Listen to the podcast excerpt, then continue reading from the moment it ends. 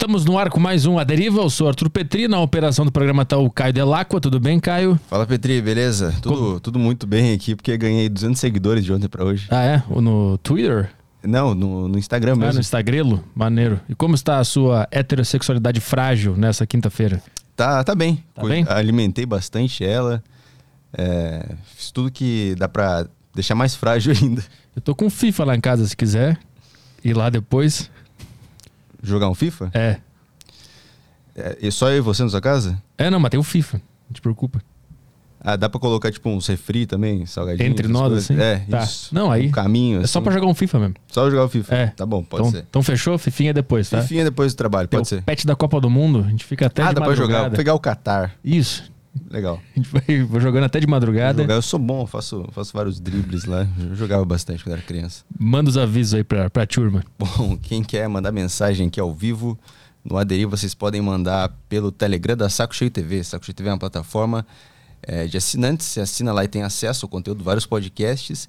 E também tem o Telegram que é onde a galera interage. Então é por lá que a galera manda as mensagens que a gente toca aqui no final de toda a deriva. Então assina lá que você tem acesso.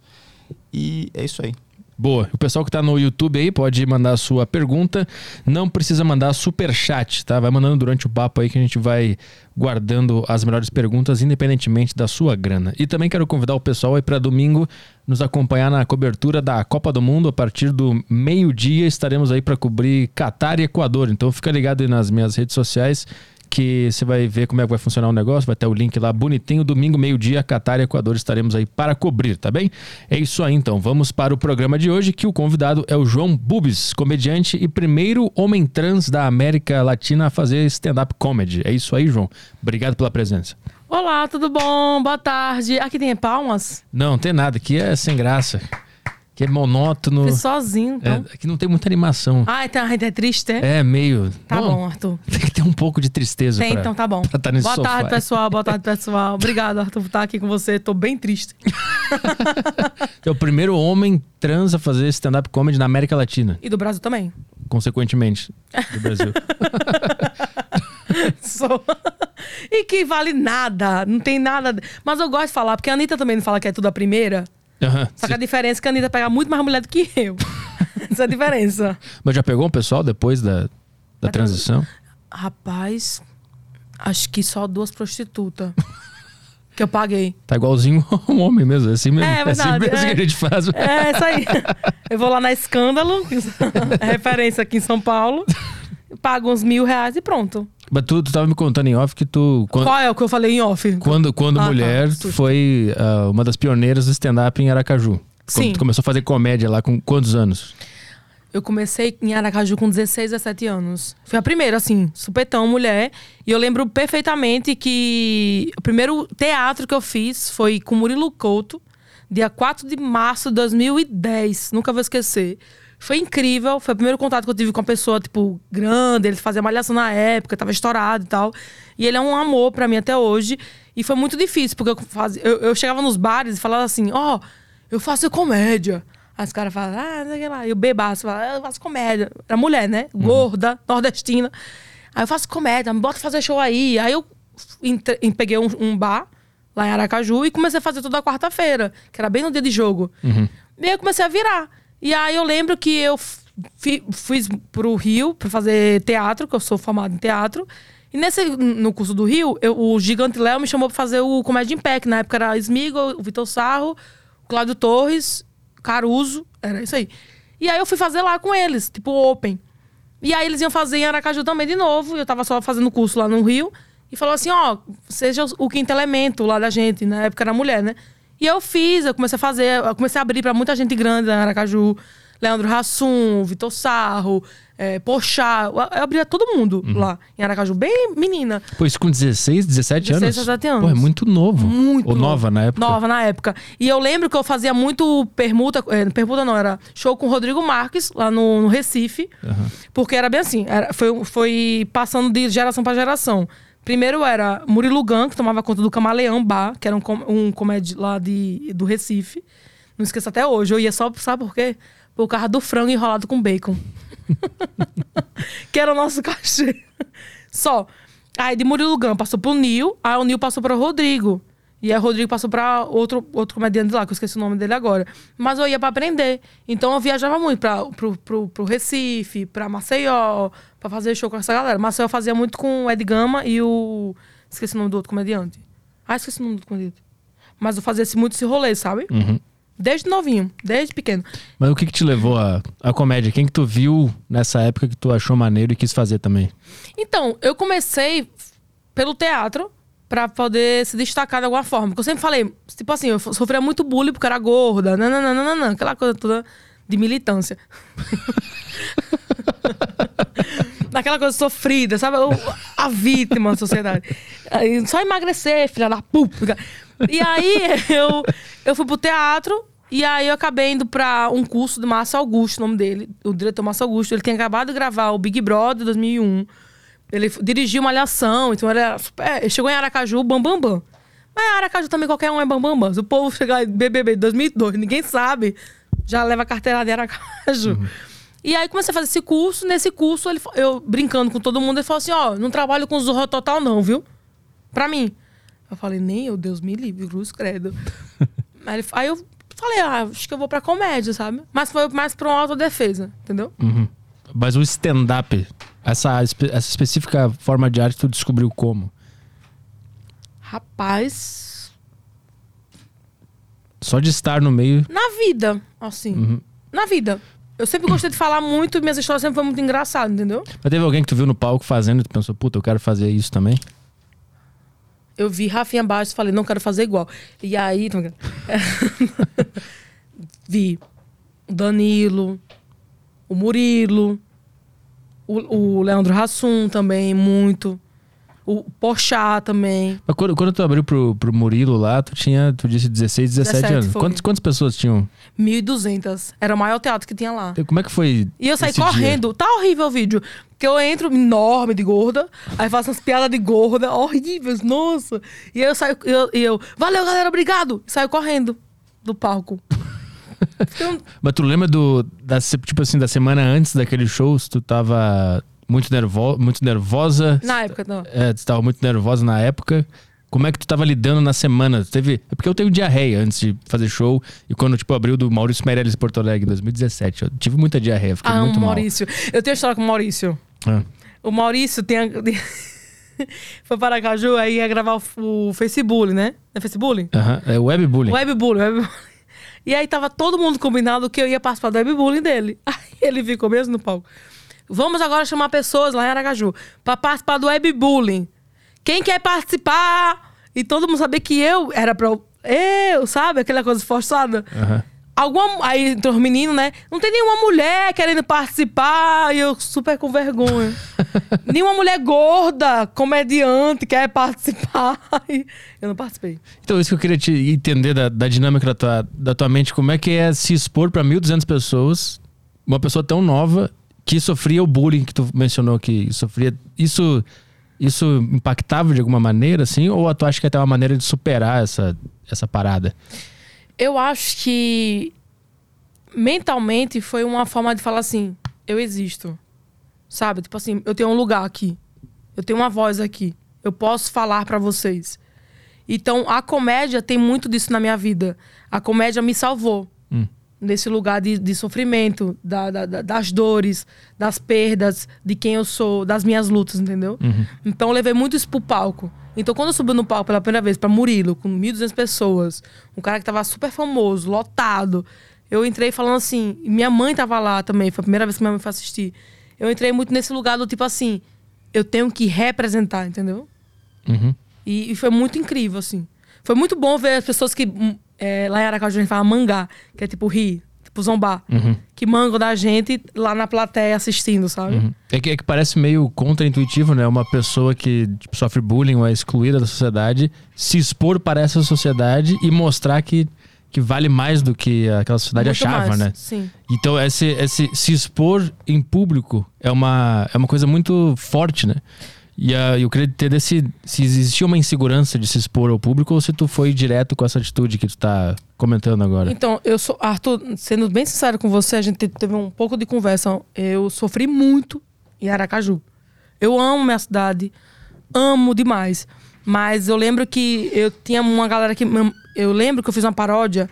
Lá no Recife tem um canal chamado Putz Véi, que é do Gabriel, que é maravilhoso, que foi, gravou a paródia do Whindersson, do. do qual a do Wi-Fi, enfim, Gabriel é perfeito. E ele fez uma paródia, eu falei assim, Gabriel, também vou fazer uma paródia tipo essa, criticando aqui as coisas da Aracaju.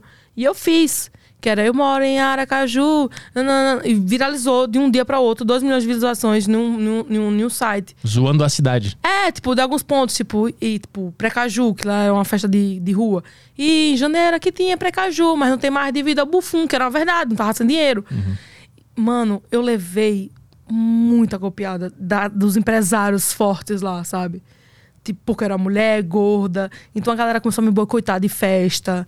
Eu, hum. mesmo pagando ingresso, não podia entrar. Eu sofri muito lá. Porque tu falou mal da cidade e os caras ficaram tava zoando. E sim, sim. enquanto Recife, o povo tava, tipo... Os meninos de Recife zoaram um, um, um, bar que aí o cara era muito grosso.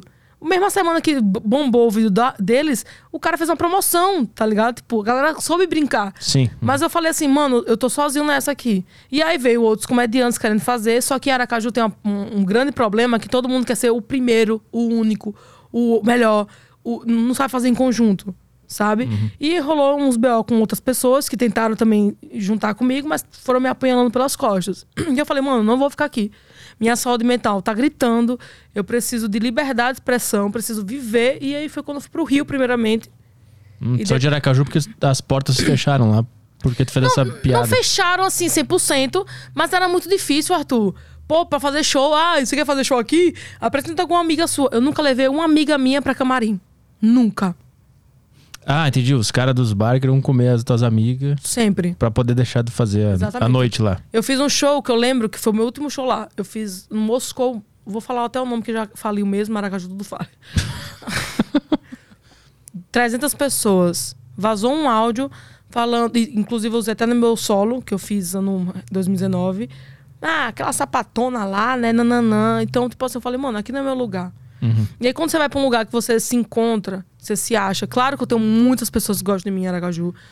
Lá foi onde eu me nasci, criei, onde eu produzi muito show lá também. Eu produzia show lá. Uhum. E... Mas eu me encontrei mais pra cá, sabe? Eu fui mais eu, fui mais feliz, entendeu? E a primeira cidade que tu foi depois de sair de Aracaju é Rio de Janeiro? Foi pro Rio. Pra estudar teatro? Sim. Com quantos anos? 19, 20. E a tua ideia era, era ser a, a, a atriz, ator? Era, ou era. Que, era. Ou era melhorar como performance para fazer comédia melhor? Era pra ser ator mesmo. Ah, saquei. O negócio era malhação. Eu queria malhação. Queria participar da Globo. Era, malhação. A malhação nunca funcionou, continuei gordo do jeito que eu tô. e aí, depois da experiência no Rio, como é, como é que tu vem parar em São Paulo? Minha gente, ó, eu tenho, eu tenho história, viu? Eu fui pro Rio, Aí na época eu comecei a. Quem era meu padrinho na época era Gustavo Mendes. Uhum. Na época do Gustavo Mendes. E Gustavo Mendes estava milionário, rico, aí esnobava a gente, maltratava. Mas ele é um querido, eu amo ele. E aí eu fui pro Rio, depois fui para São Paulo, porque a galera falou assim: ó, aqui no Rio não vai dar, não, não dá chance. No Rio só vai lotar show de, de, na, no Teatro da Gávea quem é tá na televisão. Global, né? É, peça. Uhum. Não tem como. Vamos pra São Paulo. Aí eu fui pra São Paulo. Aí eu morei com a, uma golpista. Como assim? É uma mulher que deu golpe em todo mundo. Ventura, no Nando Viana, todo mundo ela qual, deu golpe. Qual golpe? ela inventou uma, um...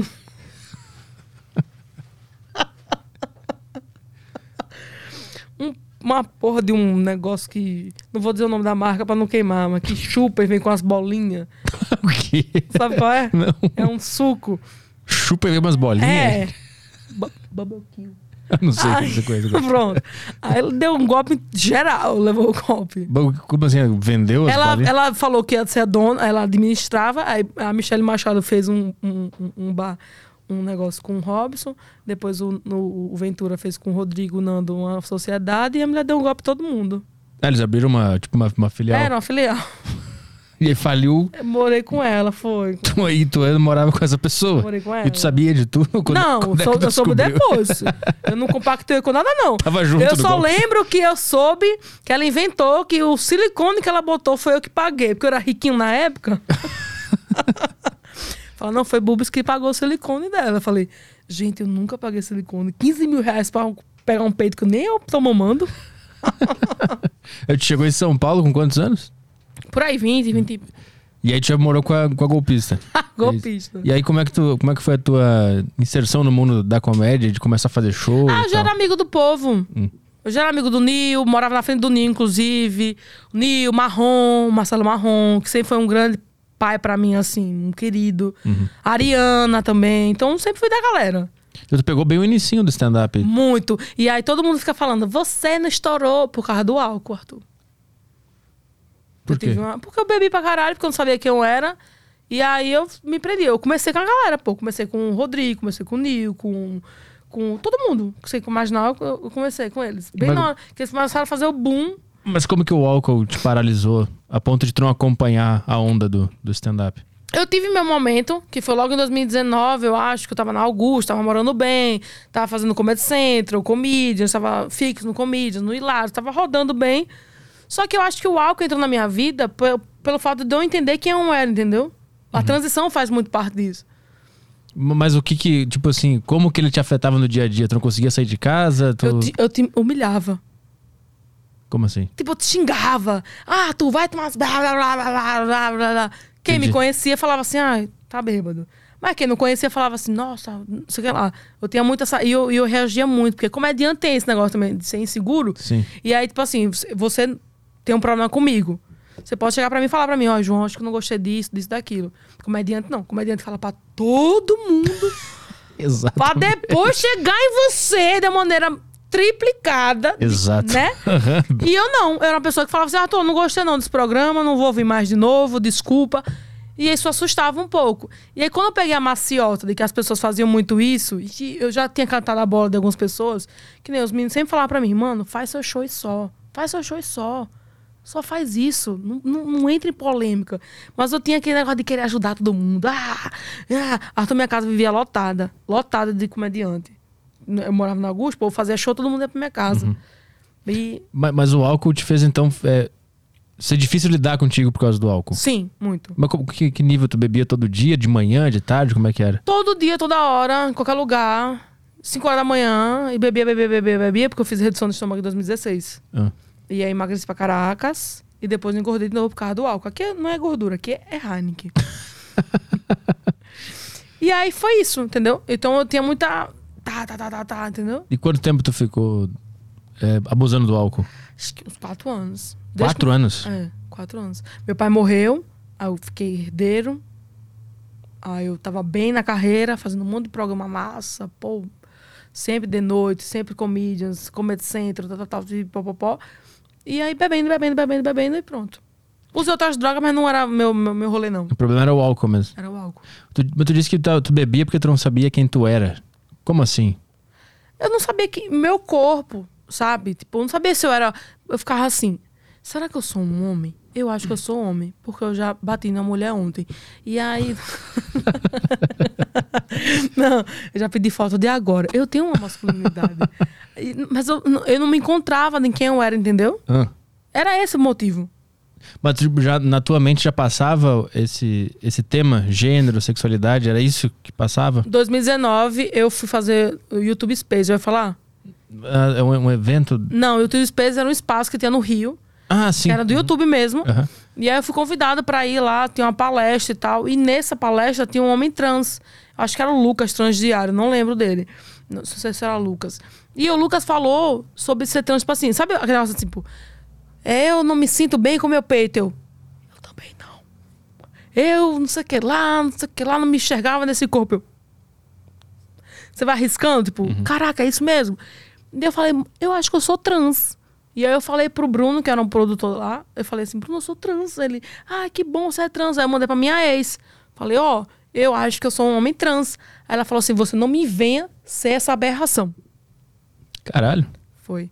Aí eu falei, ah, tá, então não sou não. não vou ser aberração. E aí eu guardei esse sentimento comigo, entendeu? Uhum. E aí em 2020 eu comecei a forçar as pessoas a me chamar de ele. Aí eu falei pro Windows, falei, Windows, me chama. É o Windows, meu amigo. Vocês acham que é o Nunes, mas é ele mesmo, mas ele é meu amigo. Eu falei, o Nunes, me chama de ele. Aí ele, tá, mas tu quer botar uma pomba aí, é? Eu falei, não, amigo, eu sou homem e tal. Aí ele começou a me chamar de ele, foi o meu primeiro amigo chamar de ele. E aí todo mundo começou a- ele, ele, ele, ele, ele. E eu comecei a me sentir bem, à vontade, feliz. Uhum. E foi aí que eu descobri. Falei, não, sou um homem trans mesmo. 2019 foi quando tu começou a pensar nisso? Isso. Ou foi quando tu entendeu? Porque eu tenho, uma, eu tenho uma questão que eu queria entender como é que é que surge o primeiro pensamento de que eu não, eu não pertenço a esse corpo ou, ou eu não me identifico com esse corpo. Como é que isso acontece de fato? Consegue explicar? Tipo, quando você. Quando é uma mulher, minhas amigas eh, pegavam as, as, as, fotos e comparava com um corpo de Gisele Beach, falasse, nossa, eu queria ter esse peito, silicone. Eu olhava muito pros corpos dos caras. Hum. Tipo, eu olhava e falava assim, nossa, que pau. Eu falava assim, nossa, eu queria ter esse corpo assim, eu quero assim, entendeu? Hum. E aí eu fui me fui identificando. Porque existe a diferença da lésbica e sapatão, né? De lésbica e sapatão? É. Qual, qual a diferença? Eu já fui sapatão. A lésbica, quando conta pra família que é lésbica, ela- a família expulsa ela de casa. A sapatão, quando conta que é, expulsa a família de casa. Sai da minha casa! O violão fica! Aí canta um timbalaie quando vejo. Entendeu? E aí eu, eu era muito sapatão, eu não queria ser sapatão. Eu falei, não sou sapatão. Eu não gosto do meu peito, tenho disforia e tal. Eu não deixava a mulher pegar no meu peito, por exemplo. Disforia? É, disforia. Sabe o que é disforia? O que, que é isso? Disforia é quando você não aceita uma parte do seu corpo. Aham. Tipo, eu não aceito meu peito. Tem gente que tem homens trans que não aceita a vagina e tal. Aham. Entendeu? Isso é disforia. Tipo, Isso surgiu na tua fase adulta? Ou, ou quando tu era criança tu lembra de alguma... sempre que eu era criança eu queria ser o Ken. Não queria ser a Barbie. Aham. Eu era sempre o menino, não era menina. Uhum. Eu sempre fui essa parte, sabe? Aí aí tu, tu acha que pode ser burra essa pergunta, mas que tu é, foi lésbica durante a tua vida porque tu não tinha entendido ainda que na verdade tu era um cara. Sim. E aí tu se adaptou o que, o que a sociedade tinha de padrão ainda pra se adaptar ali. Exatamente. Porque a gente não falava muito sobre isso. A nossa única referência de homem trans que a gente tem no Brasil é quem? Fala. Pô, Pa Pablito? que Pablito! Não, é o contrário. Pablito é o contrário. Quem? Qual a nossa referência de homem trans que tem? Cadê o Tami Gretchen. Tami ah, Gretchen? tá, isso. isso. É nossa referência. Eu pensei da É o Pablito. Tami. E feio pra caralho. Nossa, que homem feio. Ele é uma pessoa do bem, mas é feio. mas é isso, entendeu? Ah, E, mas mulher trans a gente tem outras referências. Tem Nani People, tem Silvete. Hum, Entendeu? então era difícil de, de ver um modelo na Exatamente, sociedade que, isso. que tu podia se identificar. Que falasse quem era, entendeu? Aham. E aí tu tava completamente perdido durante tua, Aham. tua vida inteira. E aí, quando você descobre que você é, tipo assim. Aí eu fui fazer um show, em 2019 também, que uma, a psicóloga, ela é casada com um homem trans, com o Eric. E ele, ela tava lá, a Bárbara, me deu o cartão e falou assim: ó, me, entre, uma semana depois que minha ex falou que eu era uma aberração. Entre em contato comigo que você é um homem trans. Aí eu, transtornado? Não. Aí ela falou assim: entre em contato comigo. E ela me explicou um monte de processo. O que, que te incomoda mais? Eu falei: é o nome. Então vamos mudar o nome? Vamos mudar o nome. Depois, eu falei, o peito. Não quero tomar hormônio agora. Então, cada um tem seu processo. Porque a sociedade está muito acostumada a ver o homem. é, é, tipo, ah, você é homem agora? Ah, tem que ter pelo na barba, tem que ter não sei o que lá, entendeu? E não, eu, eu posso mostrar que eu sou um homem só por me identificar com o meu gênero, entendeu? Tipo, eu E tem um processo também, né? de- Tem muito. E é muito difícil, velho. Ela, ela te explicou, essa, essa é psicóloga, né? Ela, ela te explicou o que que acontece? Tipo assim, a pessoa tá. Ela, o que que acontece na hora da gravidez da pessoa trans? Não dela mesma, mas quando ela é um bebê na, na barriga. O que que rola? Ele, ela explica Quando você- a mulher tá grávida e. de um filho que será trans. Que é trans. Então, mas eu acho que é muito complexo, Arthur. Porque, por exemplo, eu sou contra. Ai, que polêmico. Ah, Por exemplo, eu sou contra o negócio neutro, da criança neutra. gênero neutro. É, Aham. quando nasce. Isso até um, um- o meu, meu, meu cirurgião do, do peito explica. E eu acho genial ele explicando. Eu explicando sou uma bosta. Porque, por exemplo, imagina, você tem uma criança. Aí a criança é bebê. Aí você fala assim: ah, você pode brincar com boneca e carrinho. Ah, beleza. Tudo bem. Ela pode passar nos dois mundos tranquilamente. Só que ela vai chegar com 6, 7 anos sem saber o que, que eu sou. Porque quando você é um sexo, por exemplo, eu, sou, eu nasci mulher.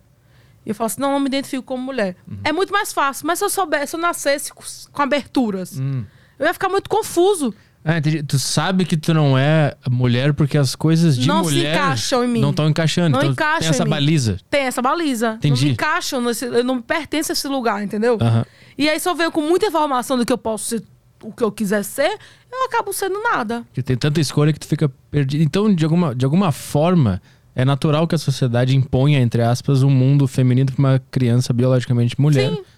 Não, não, não precisa impor de não é forma impor, opressiva. tipo, você tem que Sim. usar boneca, mas deixar a pessoa, a criança livre pra lá e caminhar. Inclusive, eu trouxe até um presente pra você.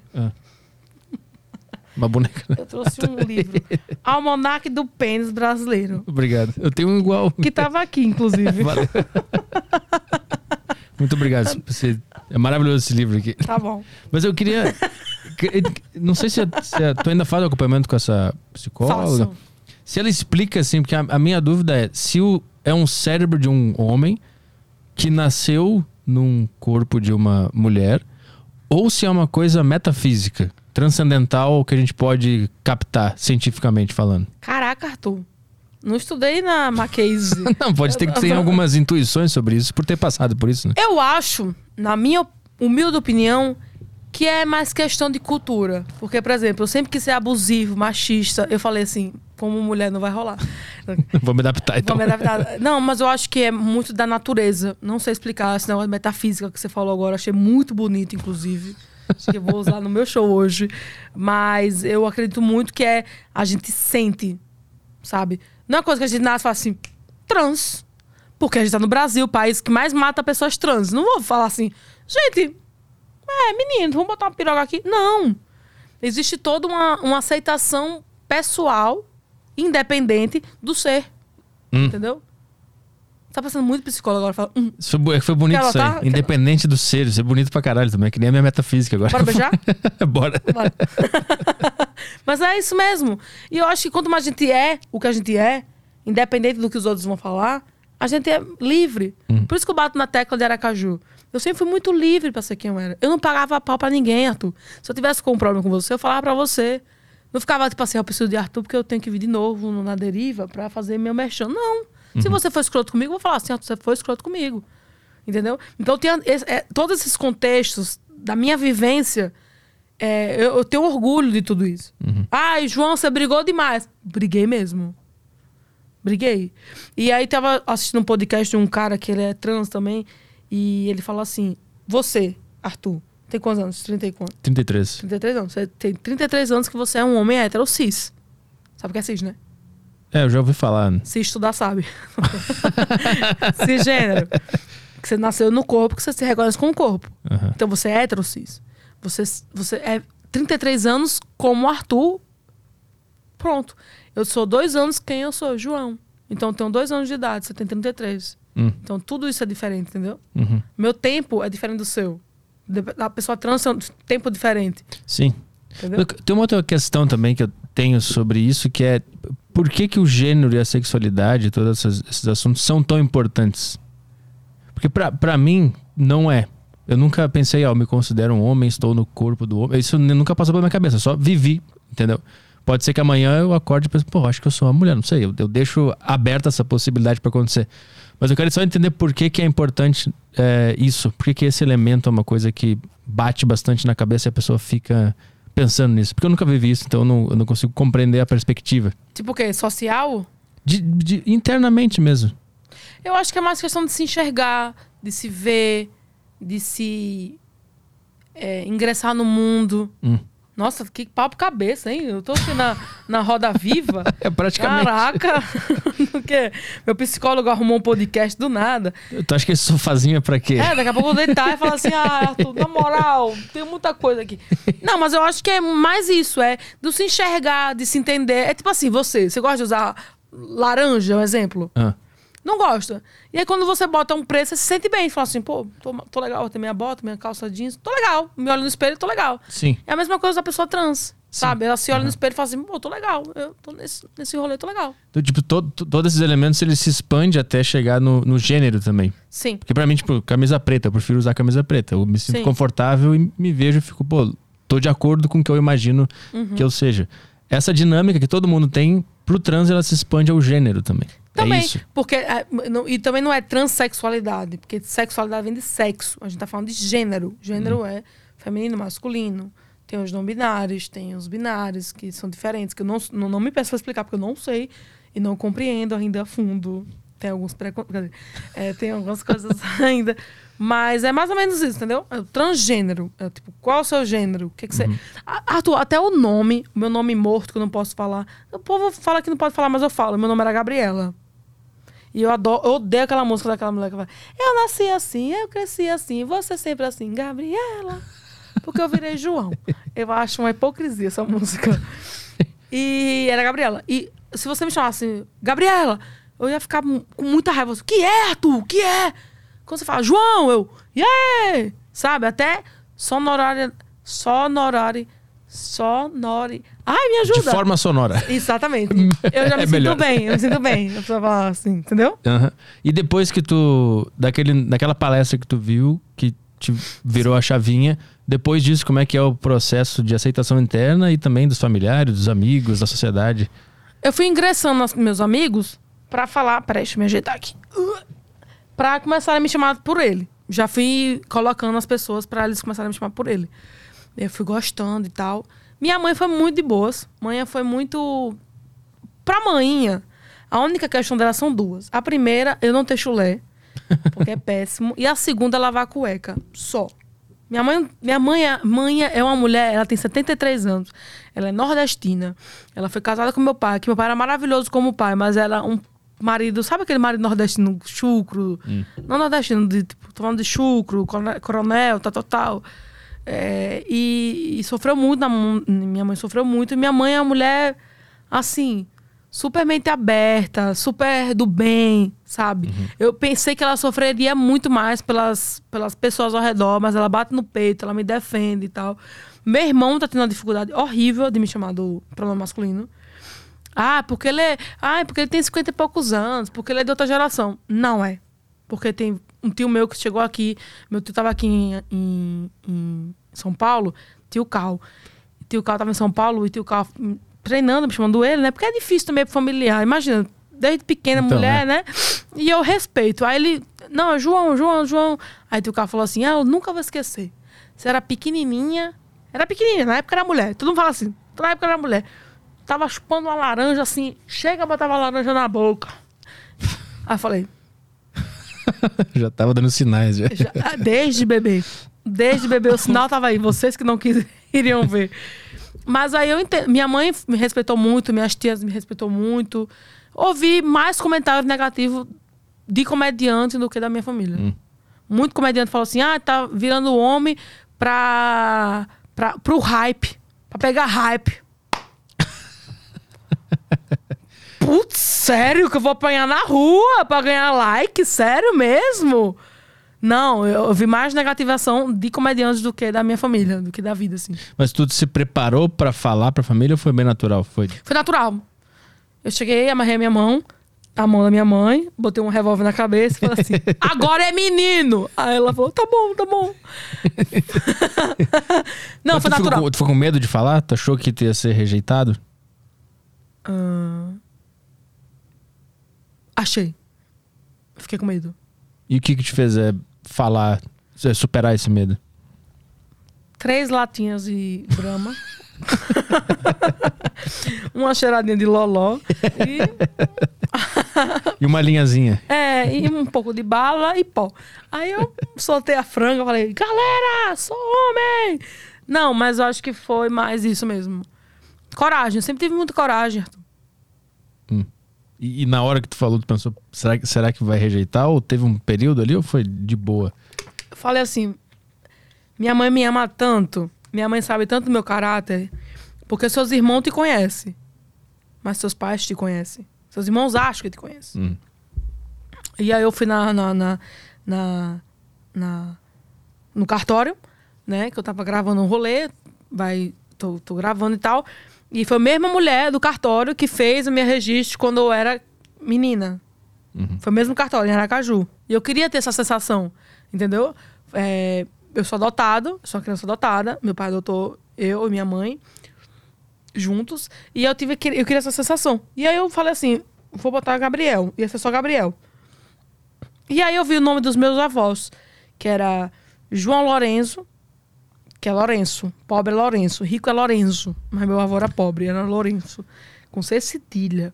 E o outro era Cleberton, não sei o que lá. Eu falei, mano, não, vou, não vai ser Cleberton, Gabriel. Não tem condição. Eu queria homenagear alguns deles. Eu falei assim, ah, vou botar o João, que tem era o pai da minha mãe, tem todo o sentimento, eu botei João Gabriel na hora. Uhum. E eu peguei a, a, a, certidão, que na, na, na verdade a certidão só sairia com 10 dias. E aí o cara da certidão do, do cartório falou assim, o Daniel, o nome dele, falou assim: espera aqui rapidão, que eu vou trazer um documento, o último documento pra você assinar. Arthur, chorei tanto. Ele veio com um documento, aí me deu assim pra assinar. E eu achei que era o documento pra assinar, que depois de 10 dias eu ia vir minha certidão. E não, era minha certidão já. Aí eu, ai, que lindo. Aí eu vi lá, comecei a chorar, já postei. E aí eu falei, ah, eu tenho que correr pra casa de manhã. Aí cheguei na casa de manhã, quem tava com manhã? Minha tia homofóbica. Que é a tia que tinha a, a, minha prima, que é a filha dela. Oh, gente, quem é que não sabe que é a tia que usa aqueles sapatênis, sabe? Aqueles que tem. Que, aqueles sapatênis preto horroroso, de borracha. Que, que que vive com uma mulher viajando para cima e para baixo, que dorme com ela todos os dias, não é a tia sapatão. Porque, é, pô, a família gosta de esconder a tia sapatão, né? Eu já sabia que minha tia era Lambishark. Porque ela. essa, Lambishark. É. Falei, essa aqui. Essa aqui. Lambishark é essa é aqui, bom. Essa aqui dedilha.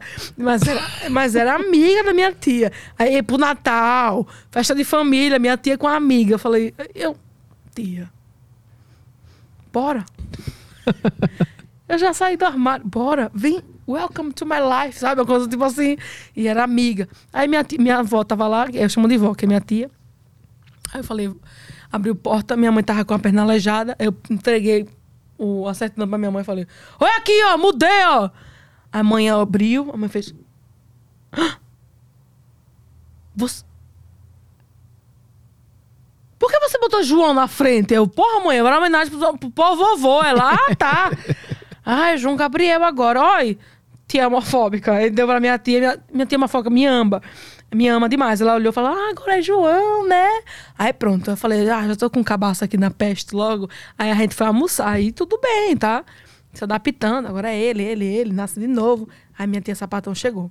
Aí sentou na mesa. Eu falei, pronto, agora que eu já sou homem trans, tá na hora de você falar que você é sapatão. Aí todo mundo ficou assim, ó.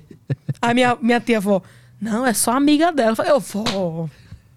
Pra cima de mim, vó. Isso aqui é campeã da, da canção da, da Eliana. Os dedinhos estão, eles se saúdam e se vão, pelo amor de Deus. Aí pronto. Aí deu certo. Qual, como é que é o processo para legal para mudar de nome, trocar de gênero? É fácil? Tem muita burocracia? Como é que é? Hoje em dia é mais fácil. Desde 2018 teve uma lei que, que eh, você não, não tem mais. É, não RG, não precisa mais ter o nome social e o nome normal. Tipo, deixa eu ver se tá aqui. Eu vou te mostrar depois o público que casse no meu Instagram e, e se ferre. ó, tipo assim, o meu, veja aqui. Ó. Não tem nada de vestido que eu já. Que eu já né? Uhum. Não tem nada. Antigamente tinha. Antigamente tinha. Antigamente tinha a razão social, que era o nome de que nasceu, e o nome coisado, entendeu? Ah, entendi. Mas Agora é, não tem mais. Mas é fácil para pedir? É só chegar lá e pedir? Como é Hoje em é? dia é fácil. Você tem que juntar alguns documentos, que as pessoas não sabem, isso é bom, até é informativo. Tem que juntar alguns documentos, você vai gastar tipo uns 200 e pouco reais. E aí você junta todos os documentos, tipo, inteiro. É, é, se você já foi preso, pipipipopopó, porque tem muita gente que ainda faz isso por má fé. Hum, pra se livrar de algum processo. Pra se livrar de processo, pra fugir do país. Então, hum. é importante que as pessoas trans parem de brigar com a, com a lei. Ah, é porque são transformados. Não é. Tem muita gente de má fé, que usa, tipo assim, pra fugir, pra, pra não pagar pensão. Teve um cara que botou no que era mulher para não pagar pensão. Então eles pedem todas essas exigências de documentos, que é fácil. Tem uns cinco que você tira na internet de grátis. Tem uns que você vai no, no, no próprio cartório tirar. Junta todos os materiais, acho que eram uns 12 documentos. Uhum. Junta todos os documentos, vai no cartório e pede. Fala, uhum. vou vir aqui fazer a alteração do gênero. Não, não. Ele vai alterar a sua certidão todinha. E aí, para você fazer tirar passaporte, para você ficar mais legalizado, existe uma certidão chamada certidão de inteiro teor. Essa certidão, ela, ela, é, ela é linda. Eu amo a minha certidão.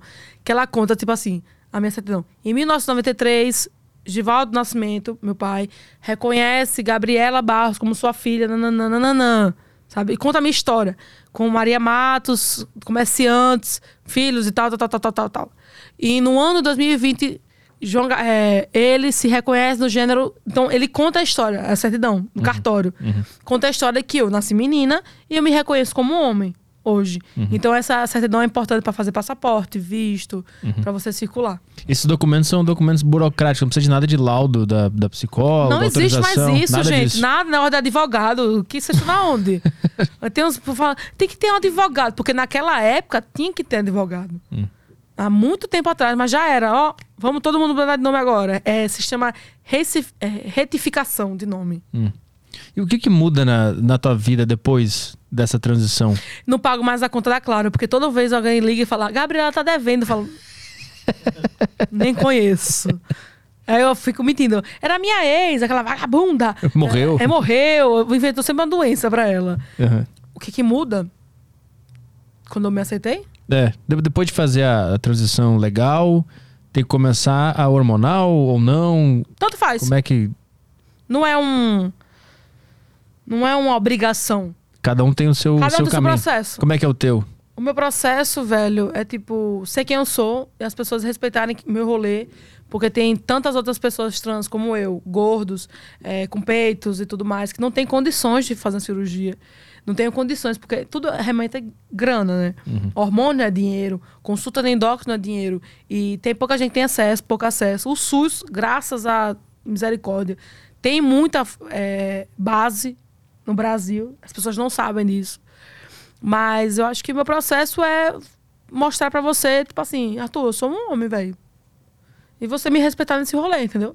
E tu, e tu vai partir pra, pra, transição hormonal também? Ou, ou tá de eu boa quero, assim? A primeira coisa que eu quero fazer é peito, que É. me incomoda muito, sabe? Uhum. Tem às vezes que eu pá, pá, na minha cara. E eu canto até parabéns, ó. Parabéns. o peito é minha, meu primeiro meu, meu foco. E hormônio, talvez, assim. Hum. Uma coisa tipo, eu quero hormônio, entendeu? E como é que faz pra, pra remover o peito? Qual é o profissional que se vai? É... Cirurgião plástico mesmo? Alguém que tem TDAH do TikTok. Não, é, tem uns especialistas. Tem especialistas. Tem um muito bom que eu te falei do. Em... Ai, meu Deus, como é aquele bairro de gente rica, metida, nojenta do sul? Do, aqui, aqui em São Paulo? Não, do sul. Bairro? Balneário. Áureo. Ah, Balneário Camboriú? Tô brincando. Terra de Bolsonaro. Eu amo Bolsonaro. E aí ele faz, tem vários tipos de cirurgias. Por exemplo, tem a cirurgia de quem tem, quem é um homem trans que tem um peito menor, né? Sabe aquelas as tábuas? Reto. Pode tirar. Tem eu que sou ter tudo. Tem vários tipos de cirurgia. E aí tem uns especialistas real em fazer isso. E, e se leva, tipo, um- uma foto de um, de um modelo? Eu Modelo levei a corporal? suando sobre, não foi? É mesmo? Foi, eu falei, não quero ficar perto disso aqui, ó. Se chegar próximo disso, na minha masculinidade, eu vou morrer. Obrigado. Mas existe isso de, tipo, cabeleireiro que tu leva um, um, Um corte? um tipo que tu quer parecido? Eu não sei. Eu acho que sim. Ah, tu não, ainda tu não tá procurando ainda. Não. Porque minhas referências são péssimas. Eu falo que quero ficar igual a Brad Pitt e meu médico fala, o máximo é bussunda. Eu fico. Desculpa. E tu tá com um solo, é isso? De, Tô com de stand-up. Hoje às 21 horas no Barbichas, né? Exatamente. Aqui é minha câmera? É, é aquela ali. É. Hoje, no Barbichas, às 9 horas, espero vocês lá, o Em Transe. Em transe? É. E, tu, e tu, tem uma, uma, uma pergunta que eu, que eu gosto. Paralisou. É pra fazer a capa. Ah, também dei. Tem uma, existe uma tendência da, da minoria que faz qualquer arte de só falar sobre ser uma minoria, né? E é bem que a sociedade espera isso também da pessoa. Ah, Entendeu? porque o hétero cis não fala só da esposa, né? Não, E do assim? pau. Ah, Não, então, isso que eu é. quero saber, tipo assim, quando sobe um negro no palco, as pessoas ficam esperando, ah, vai falar sobre racismo. E, na verdade, a comédia devia ser. Fala de tudo, né? Só que existe, eu acho, que uma expectativa da sociedade da própria pessoa que tá fazendo de falar só sobre isso. Tu sente isso? Eu tô falando bobagem? Ou, e tu fala de outras coisas também, sem ser o fato de ser uma minoria? Não, eu falo de tudo. Eu falo, na verdade, eu, tinha, eu, tenho, eu tive um espetáculo chamado Se Eu Fosse Mulher, em 2019. que foi massa pra caramba. foi- os meninos foram assistir e tal, que eu adorava fazer. Que eu falo que eu não faço stand-up, faço show de comédia. Eu gosto muito pra esse lugar de luz, de câmera, de, de violão, de som. Um espetáculo. É, espetáculo. E aí ele falava muito sobre. Eu, eu falava muito sobre meu pai, que ele tinha acabado de morrer, e sobre como foi a perda dele. No Em Transe, eu trago muito para as pessoas se questionarem de como a transição afeta na vida da pessoa. Então, eu mexo, eu vou falar, eu vou falar sobre a transição, eu falo sobre ser lésbica, eu falo sobre Aracaju, eu falo sobre a minha envolvime- envolvimento com álcool, minha família. Então, é mais ou menos um, um, um rebuliço de tudo que me trouxe a, a entender quem eu era, entendeu? É- é- é- essa, esse show, então, ele é mais auto-reflexivo e autobiográfico. Esse especificamente. É, um autobiográfico, mas é, mas é engraçado, tá? Claro, claro. Ah, tá. Lógica- óbvio. Não, é. não, não, não, uma você coisa não a outra. chorar, né? mas é uma parada mais assim, porque eu gosto de viver. Ah, tu você falar pra mim, pra mim, você já deu um murro no anão? Já. Num Você- anão? Já.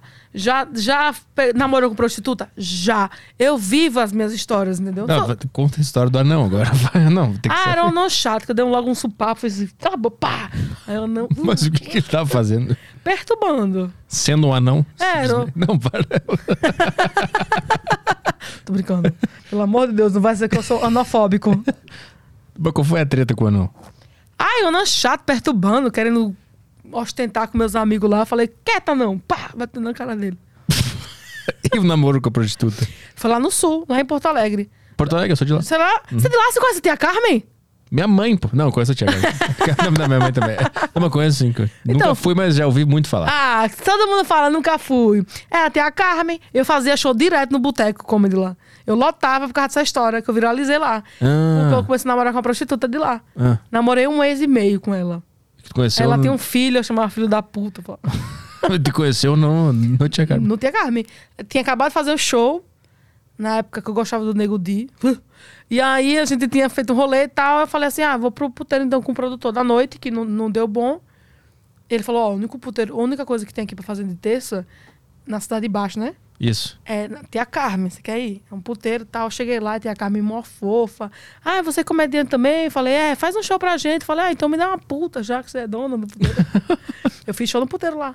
Eu fiz show lá. Nesse dia, Fiz show lá. tu, mas tu chegou lá do nada Cheguei lá do nada, sentando na mesa. e já mandou um show. Mandei um show. Aí, senhoras e senhores, com vocês, bicho Barroso. aí peguei o microfone assim, não tem camisinha não pra ele? Aí eu peguei, fiz show. Aí a, a- a primeira puta que eu vi fazendo polidense, falei, é ela. Aí saímos, não paguei. Começamos a namorar. Mas foi bem óbvio. Por quê? Ah, porque ela terminou comigo, eu sofri. Depois de um ano? É, eu tava... Não, que um ano, um mês. Ah, demorou um, durou um mês? Foi. E eu ficava cantando, eu vou tirar você desse lugar. Aí eu fui fazer show com outro comediante É. e ele sabia que eu tinha terminado. Puta, vai ter que dizer em off depois. Não consigo pegar. Porque eu bati punheta. Ah, tá, tá, tá. Aí, Lá Ele- também, é, em Porto Alegre. não, Ah, tá. foi em São Paulo que eu bati. E aí ele, ele, ele é muito meu amigo, ele falou assim: eu, eu vou lá no- na tia Carmen, quanto é que ela cobra? Eu, pô, velho, 500 reais a hora. Ele, vou pagar mil, vou falar, me chama de bubos. Me chama de bubos. Eu, por favor, velho, não faça isso comigo, não. Chorando, aos prantos. E ele, eu vou lá, eu vou lá, essa vagabunda terminou com você, eu pago é 3 mil para fazer, pra fazer o. E eu vou fazer ela chamar de bubis. ele comeu meu juízo. Aí depois eu superei.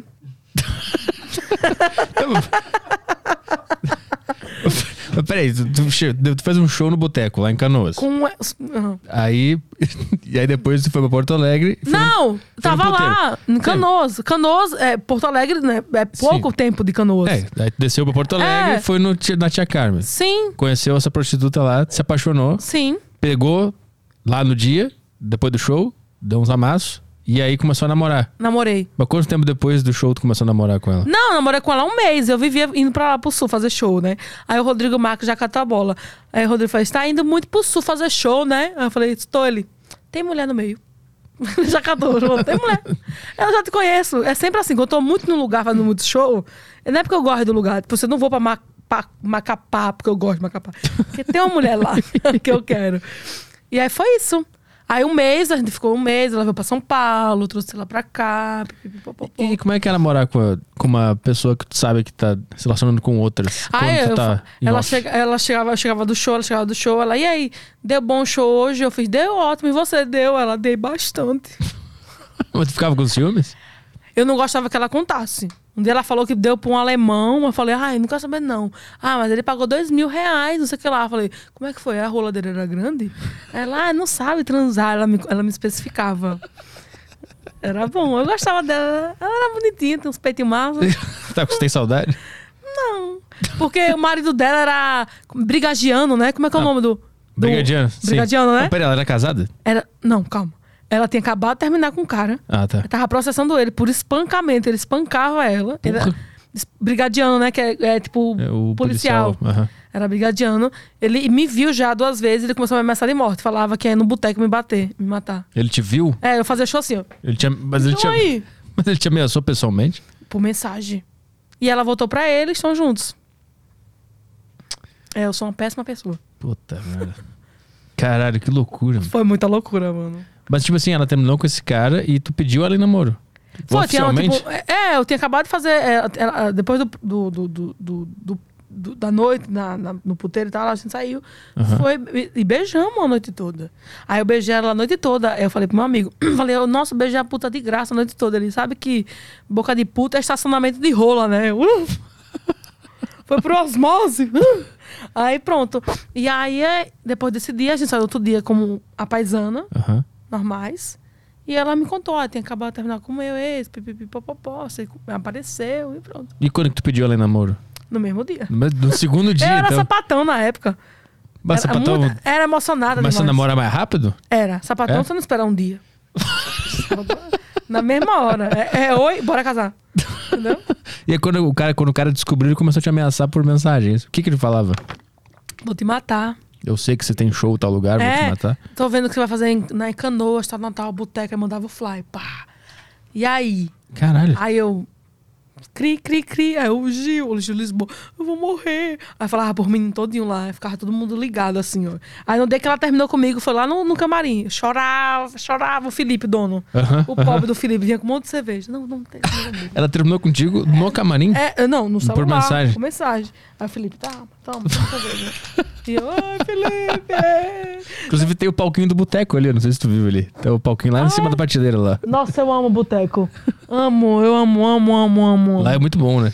Fazia, eu, quando eu ia pro sul, eu fazia é, boteco, farroupilha. Tem ainda? Não tem mais. E Caxias do Sul. Eu nunca fiz lá. Lembra do Caxias que era o Caverna, não era? Nunca fiz no Caxias. Mas já vai falar do Caverna? Não. Era o Caverna, que era dos meninos, que era lá em Caxias. A gente fazia turnê e tal.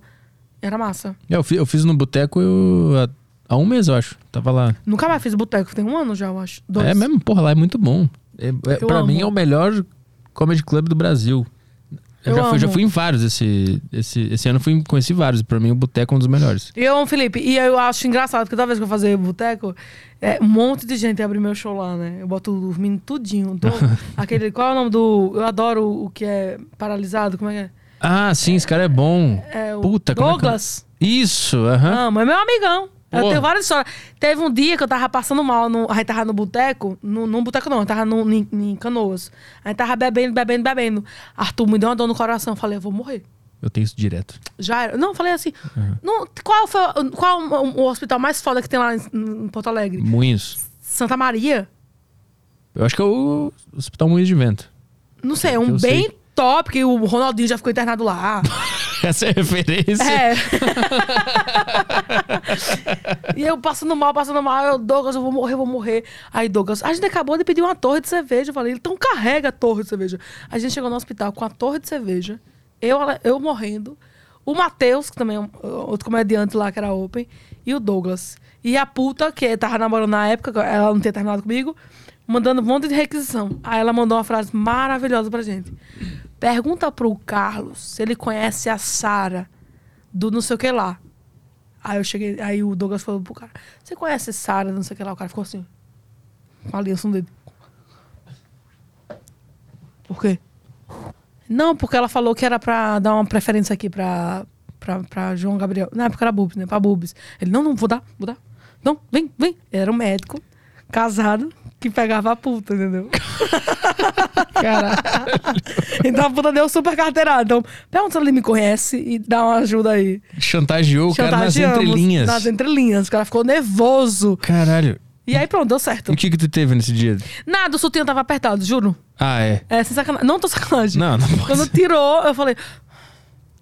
Aí todo mundo falou assim. Aí eu. Passou. Aí o Carlos. Ah, que bom. Ótimo. Já posso liberar então, segurando a aliança assim. Caralho. Pô, e o Douglas tá lá ainda, lá no sul? Não sei onde. onde Tá, ele tá no sul. Ele virou evangélico, né? É mesmo? Aham. Parou de fazer comédia? Não, tá na comédia ainda. Não, voltou um dia desse. Eu sei de tudo. Eu sou o maior Léo Dias da comédia. Ele voltou a fazer comédia, mas continua feio.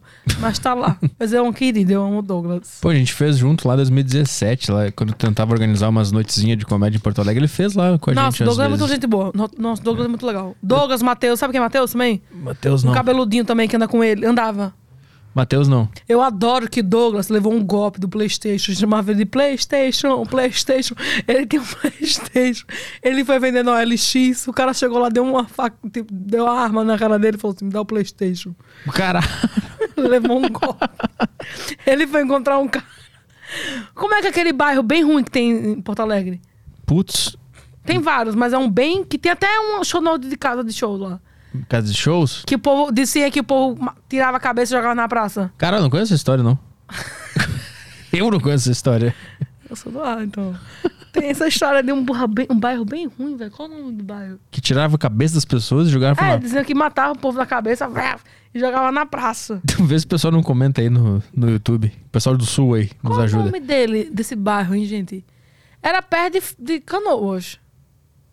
Ah, perto de Canoas? Então mais pra cima lá. É, Ah. não sei, enfim. Glória? Não sei. Por aí. Rubem Berta? Não, sei. não, não. Enfim, aí tem essa história aí e isso que você tava falando. Do óleo da OLX. Que o cara pegou, tomou Pronto, golpe. aí o Douglas levou um golpe, a gente ficou passando um mês todo falando Playstation, Playstation. Ele ficava com uma raiva. Ou falava, ô Yudi, não fica com raiva da gente. Yudi. O OLX é, é foda, né? Tu vai se encontrar com Pô, o cara foi no, um no- cara no- aleatório. sozinho. É. Não marcou nenhum shopping. Tem que marcar do shopping, né? Porra, ai, Douglas é muito burro, velho. Quando eu vendi meus joguinhos de Playstation, eu, eu combinei no shopping com o cara. É? O cara foi no meio de uma praça, É melhor. no pior bairro da cidade. Nossa senhora, até hoje eu lembro. Vamos ver se tem umas questões aí. O pessoal tá perguntando alguma coisa no nosso Ou ninguém liga pra nós. Telegram ou no YouTube. Opa, vamos lá, Telegram tem áudios aqui, a galera mandou. Ai, né, xingando não, né? Não, acho que não. acho se- que não. Se for, a gente bane. Nunca mais os caras participam aqui. O Gabriel mandou aqui um áudio. Não tá Peraí saindo. que tá saindo na TV. Deixa eu só mudar aqui. Tá bom.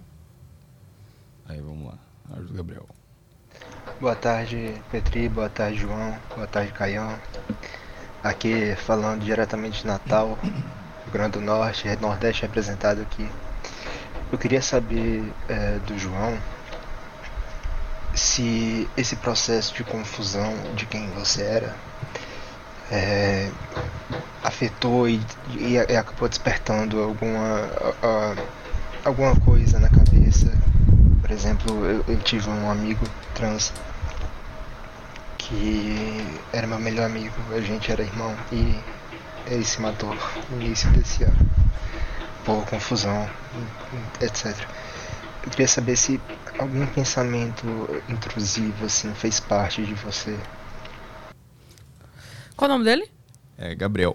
Gabriel, sinto muito pelo seu amigo. Ah, ano passado eu tive muitas crises também. É, inclusive eu tenho a agradecer algumas pessoas na minha vida que me ajudaram muito nesse processo. Em janeiro, minha família tentou me internar à força. À força, assim, sem conversar, sem diálogo. E em agosto eu tive um apoio muito forte, assim, de algumas pessoas que vou citar, até Arthur, que eu cheguei no hospital com 10 minutos de vida. É, a Juliana Davanço, Michele Machado, Robson Nunes, Whindersson Nunes, é, Sami, Kéfera. Não porque são famosos, falando como amigos mesmo, mas eles me salvaram. Assim, foi uma, uma galera que chegou junto, assim, a Vera. E o médico entrou no, no hospital. E, e eu, eu nunca vou esquecer do Robson fal- chorando, falando assim: Pô, cara, por que você quer fazer isso com a gente? A gente gosta tanto de você.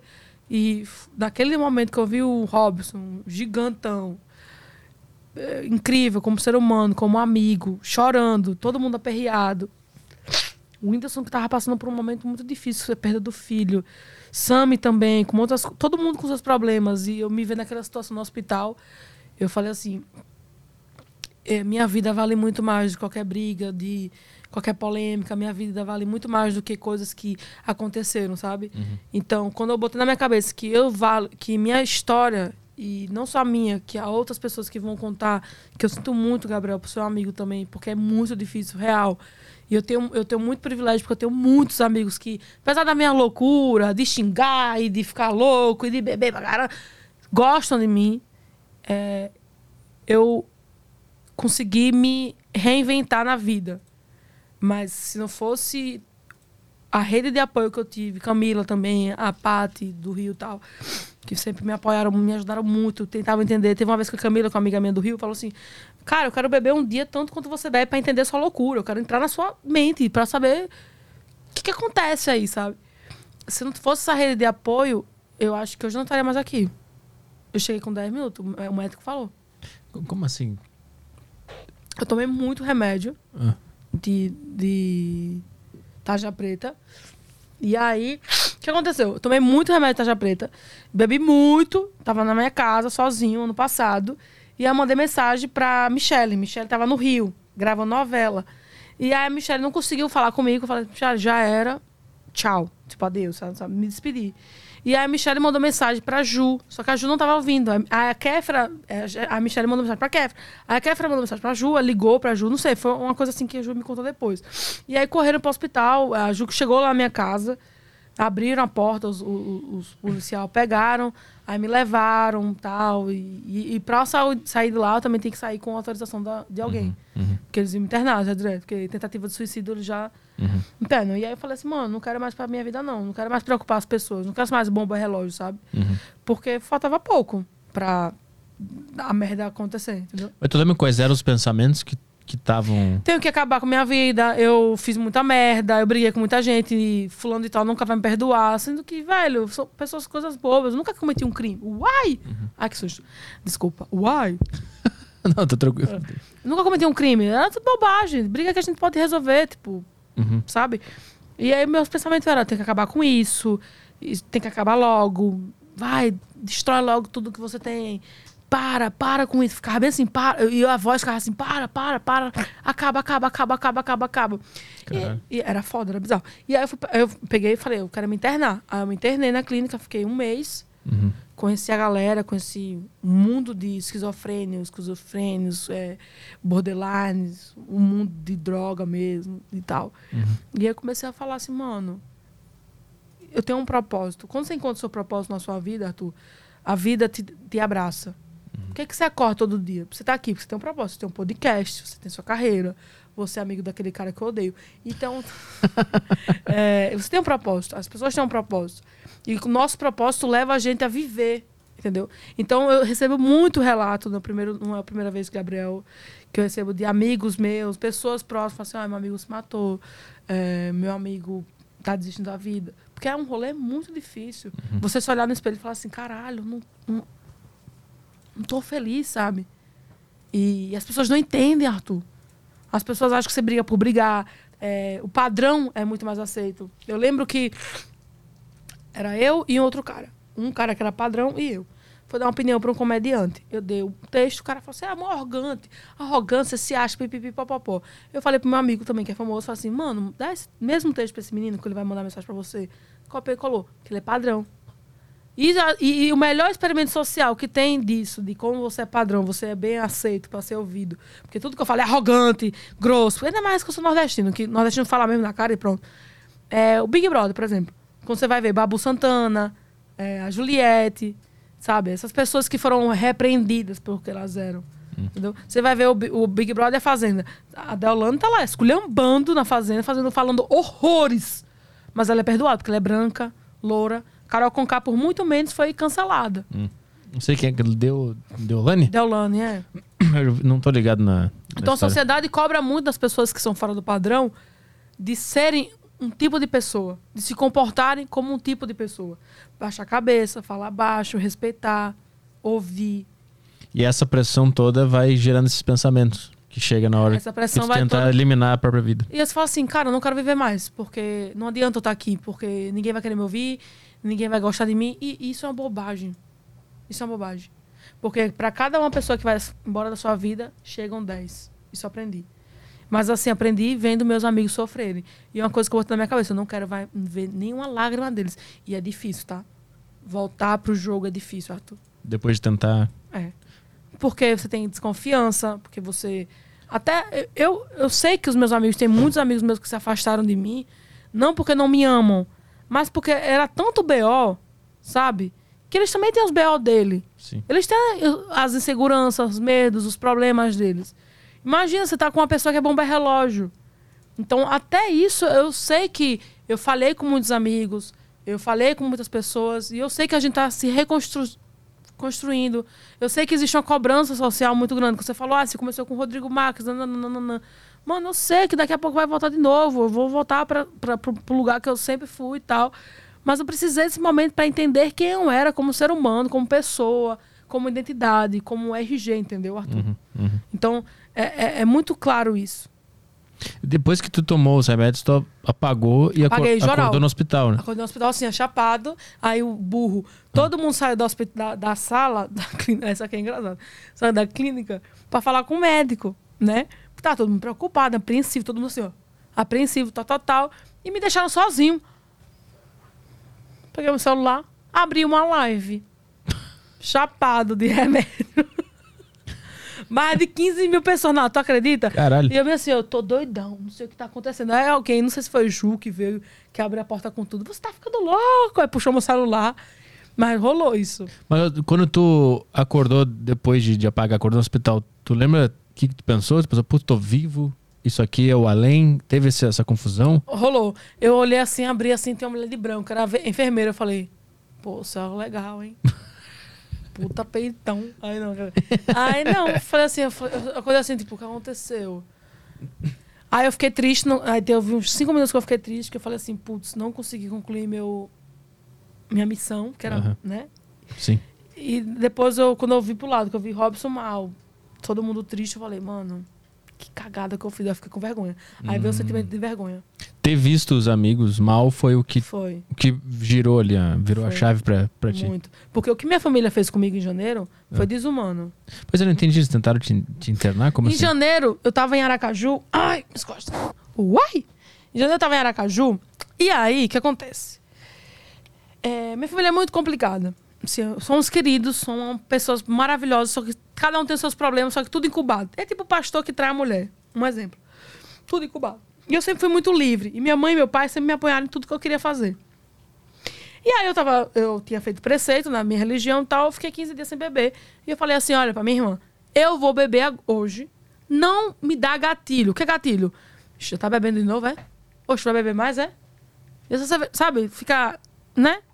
Não é que nem eu falo por menino quando tô bebendo. Não fica avisando, tem que parar, não, não, não. Me dá uma água, chega com água, fala assim, olha aí, né, não, João, água. Não fica, sabe? Porque isso dá gatilho. E aí minha irmã começou, olha, a perrear, perrear, perrear, perrear.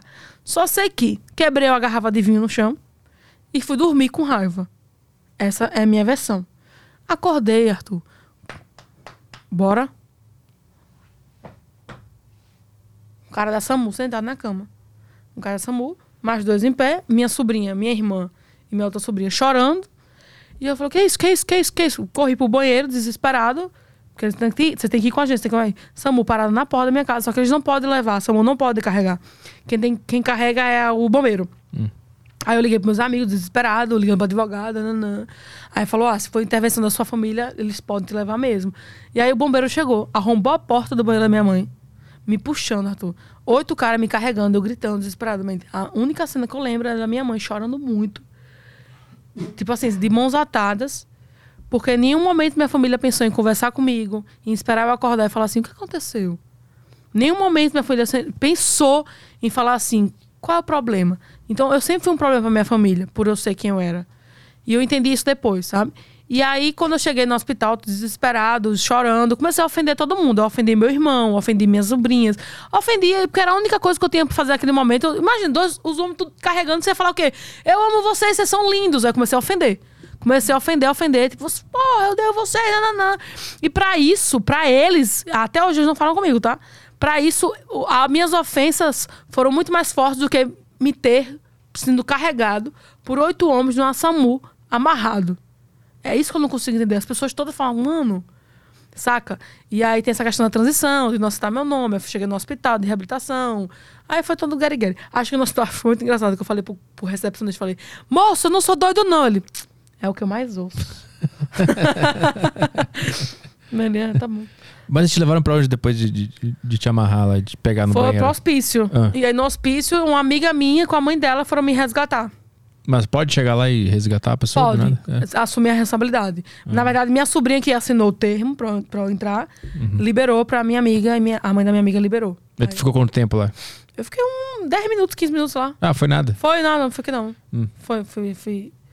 Assim, aí eu entendo muito o processo de, de, de família, assim, sabe? Aí eu vejo meus sobrinhos postando setembro amarelo. Ah, eu falo, ah, que hipocrisia, galera. Porque o tio tava morrendo em casa, em vez de falar assim, tio, vamos sair, dar uma volta pra conversar, sabe? É sempre apontando erro, apontando erro, apontando erro. Isso também me doía muito. Isso também fazia parte da minha doença, de, de querer morrer. Faça um problema. E aí quando você vê minha mãe, que é super amorosa, meu pai que faleceu, que era louco por mim. Meu irmão, que apesar de tudo, ainda me ajuda com o que ele pode, não pode. Fala, mano, família, é, eu faço na rua. E, e depois daquela tentativa de suicídio, tu foi internado em algum lugar? conta própria. Por conta própria. Como é que foi essa experiência? Essa história foi ótima. Porque eu fui pra. é, Ai, meu nariz tá sujo. Não, não. É pó, brincadeira. É, o, um comediante X estava lá, na, internado. Ele, inclusive, fala sobre isso. E eu falei assim: ah, se tá comediante X, eu vou lá, vou, vou pedir pra me internar também, porque eu me sinto mais seguro. Porque eu tinha medo de ficar em.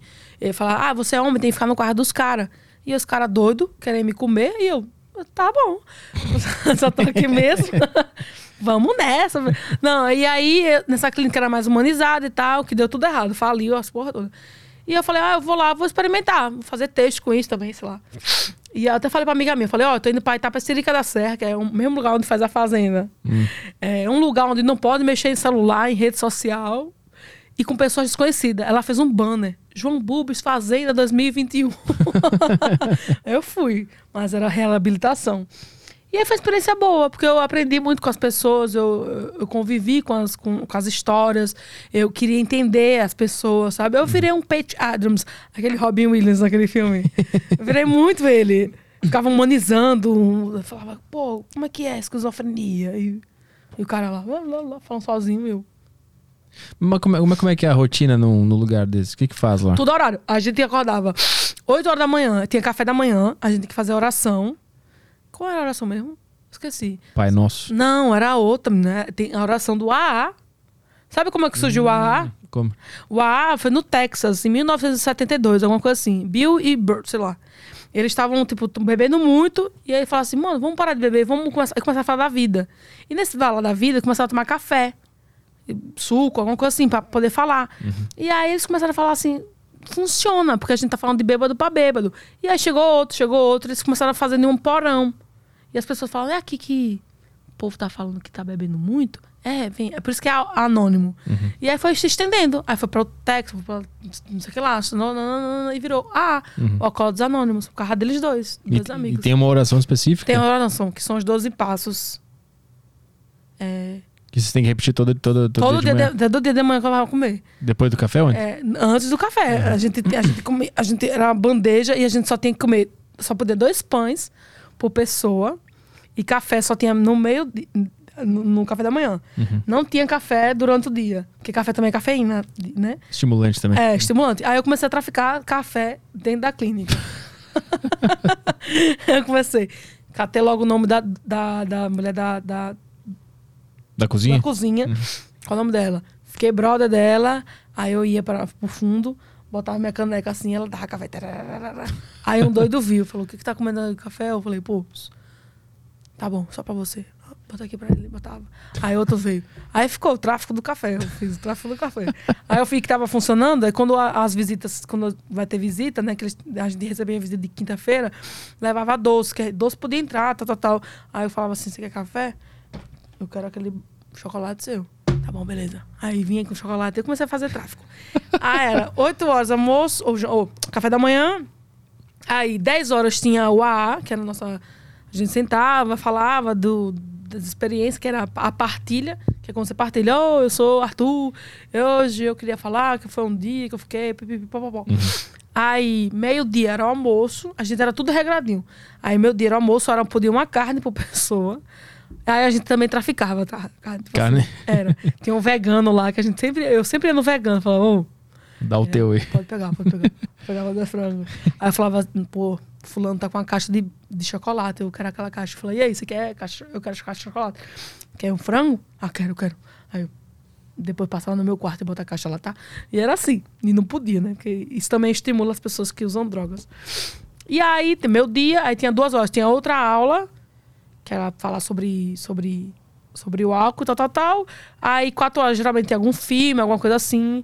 Eu acho maravilhoso, que eles botaram pra assistir aquele filme de Lady Gaga, que o cara se mata. Aí os dois, tudo assim no cara que se mata. Vê assim, uma puta lição, hein? Brown, tá, na, na, na, na, e todo mundo chorando, e eu pensando, quem vai se matar hoje aqui?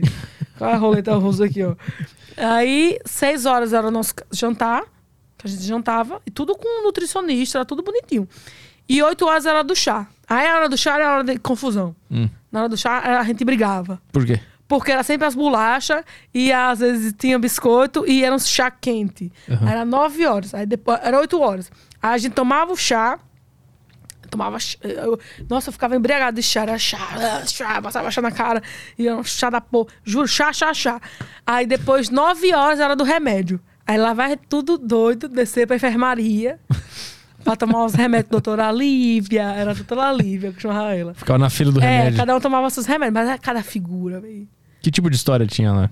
Cara, tinha muito história engraçada. Tinha um Leonardo, que ele era virgem, tinha 45 anos, ele era virgem. Aí ele falava assim: uh, um dia eu posso ver seu, a biquetinha do seu peitão? Aí eu falava. Aí eu. Aí ele, não, é porque eu nunca vi. Mas ele falava assim, mas deve ser bonita, né? É, como assim, o biquetão? É rosinha, é rosinha? Aí eu ficava deixando a imaginação dele. Eu, falava, era ro eu falava, era rosa, curvada. Aí ele, delícia, João. Mas você é meu amigo, viu? Só que eu queria ver a biquetinha, eu nunca vi. Aí eu falei, você nunca fez nada, Leonardo? Ele, "Hum, hum. eu fumava muito maconha. Falava, mas não dava tempo. Ah, batia uma punhetinha. Ele era muito engraçado. Tinha o Leonardo, aí tinha o Elvis. O Elvis era um que. Eu tirei ele do quarto. O Elvis era simplesmente um gênio. Ele era de. Era de moda, estilista. Um gênio. Mas pode virar no raio. Ninguém podia entrar no Elvis. Aí Eu falei, quem é aquele. Quem é aquele cara daquele quarto ali? Ah, é o Elvis. Não. Não vai lá. Ele não. Ele não bate bem. Falei, qual é o problema dele? Ele, Não, esquizofrênico. Não vai lá. Aí eu bati lá. Aí ele abriu assim um dia. Bem história de filme mesmo. Aí tudo podre. Eu falei, meu Deus, e pior do que meu peido. Aí era Elvis. O que é? Aí eu peguei, tirei ele. A gente deu ban nele, cortou os cabelos dele. Foi massa. Mas por que ele, ele foi contigo, ele foi Eu amigável? Não sei, porque eu sou um legal. Só comediante que não gosta. não sei, eu convenci ele, aí a gente fez, aí, aí- ele é um gênio. Tem um, aí tem o seu Renato. O seu Renato, ele era bem assim, ele tinha uma barriga bem grande. E ele sentava assim na cadeira. É, seu Renato. Aí eu falava assim, Renato, você bebeu o que? Ele, ah, só um velho 51 de manhã.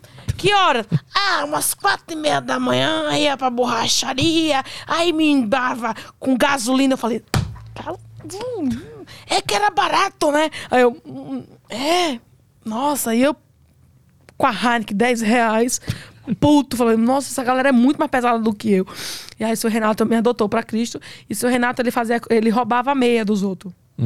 Ele roubava meia, ele era, ele era criminoso pra fazer crochê. Fazer toquinha. Leonardo tem uma toquinha dele, touca, ele adorava. Tapete. De meia. É, de meia. e ele adorava fazer esse negócio. E ele era muito desvalorizado na clínica. Eu falei assim, Renato, bora fazer um curso? É, mas acho que o povo não vai querer muito, não. Vamos. Aí eu fui lá, levei na diretoria. Falei que era um curso do seu Renato aqui. Aí botei os dois tudo pra fazer crochê. Aí de repente eu tava costurando assim com o crochê e falei. Essa meia é minha. tava procurando em mais de dois meses. Foi legal. Aí aconteceu o que a gente mais temia de todos. Aconteceu uma coisa que todo mundo temia. Ah, Me apaixonei. ah. Tive quê? um caso com a menina na clínica. Por, porque é uma paciente também ou uma enfermeira? Pra paciente. Ah. E aí tem um segurança que era Miro. Eu falava, Miro, Miro no teu cu e atiro. O Miro. ele era fã do Fábio Rapim. Aí ele queria muito pro show. O que, que eu pensei? Falei, ó, vou dar o ingresso pra, pra ele pra pro show de Rabin, né? Ele vaza e eu, de noite só, uh, na loucura com a menina. Peguei, consegui os ingressos para o show de Rabin, tal, tal, tal, dois VIP, tal, tal, tal. Dei pra ele, ficou super feliz. Não era a folga dele. Hum. Aí não rolou. Você não se envolveu com ela? Hum, Não, deu uns treco-teco lá, mas. E qual que era? Por que, que ela tava lá? Por causa de maconha. Falei, meu Deus, se a pessoa internou por causa de maconha, é me poupa, né? Aí só. Lindíssima. Saudades? saudades do que ele não viveu. E tu ficou um, um mês nessa clínica Fiquei um mês. e, e foi, foi bom, foi positivo? Tu mudou alguma coisa? Foi divertido pelas histórias, mas foi péssimo pelo comediante que eu tive que aturar. Ai, que chato. O cara queria brigar por ego dentro da clínica. Falei, mano, Como assim? ele queria crescer, ficou com raiva, porque eu, eu comecei a conquistar as pessoas na clínica, né? Aí ele começou a me boicotar, inventar história. Por isso que tá lá até hoje, noutra clínica lá, doido pra sempre, e eu tô aqui pleníssimo. Mas, tipo assim, tu conseguiu se curar do que te levou pra lá? Eu É. consegui. Porque eu consegui entender o meu rolê com álcool. Ah. Não é o álcool que me faz quem eu sou. É eu que me faço quem eu sou. Então hoje eu bebo, tá? Mas eu bebo em lugares seguros. Eu bebo com pessoas seguras. Eu bebo com os meus amigos. Entendeu? Eu bebo na, no lugar que eu me sinto confortável. Entendeu? Não vou ser hipócrita. Tá? Dizer que parou, né? Dizer, ah, eu parei, ah, eu não bebo, não. Bebo sim, mas eu, je- hoje eu sei beber. É diferente, entendeu? Ainda tem preconceito, as pessoas falam, ah, já tá ficando bêbado. Ah, tá. be-" Não, entendeu? Porque, é, enfim, mas eu aprendi a beber. Isso foi o, pulo do gato. E aprendi a viver, conviver comigo mesmo, a lidar bem com as minhas situações, a lidar bem com, os com a minha história. Entendeu? Vamos ver mais uma pergunta aí? Manda bala aí. É, próximo áudio. Peraí. Tinha deixado na mão aqui, fechei o negócio. É, próximo áudio aqui é do Cássio. Fala pessoal, boa tarde. João, eu acompanho seu trampo desde a época do FDP, Ó, que massa. quando você participou do programa do Danilo. E, aliás, parabéns por ter participado daquele programa lá, que não foi todo comediante que aceitou. A minha dúvida para você é a seguinte: ó, um tempo atrás saiu o especial do Chapéu, né? E ele foi bem criticado. Que é, tentaram cancelar ele da Netflix e tal por causa das piadas com os trans, né? Ele fez piadas em dois, em dois especiais assim seguidos sobre esse assunto. E, e eu lembro que você foi uma das pessoas que criticou ele. Eu queria que você discorresse um pouco melhor sobre o que você achou das piadas dele, sobre ah, o discurso dele e por que, que não te agradou tanto. Não, eu, o- qual é o nome dele? Cássio? Cássio, eu escrevi pra Folha de São Paulo sobre esse especial. Eu não, não, não, não critiquei 100% o Chapel. Chapel, não? Chapéu. Chapéu. Boné. É o Chapel porque o, che, o Chapel é uma coisa que eu falo. Ele tem uma história com pessoas trans. A melhor amiga dele era uma mulher trans que se matou. Por pressão Por da pressão militância. social. É. Então ele, ele fala lá, lá, lá, lá, e no final ele fala isso. Já o outro que eu critiquei muito, que é o nome do Regis. Não. O outro teve um especial, um branquinho também. Que ele fala. Ele também foi meio quase caso cancelado na, no- na Netflix. Que é, é esse aí eu acho chato. Pô, Ah. esqueci o nome dele. Qual? Regis. Tá vindo aí na tua? Regis Tadeu?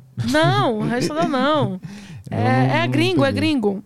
Não é Regis, não, é Rogers, não sei, depois eu pergunto. Ele sim fala no show dele, que é, lançou esse ano também.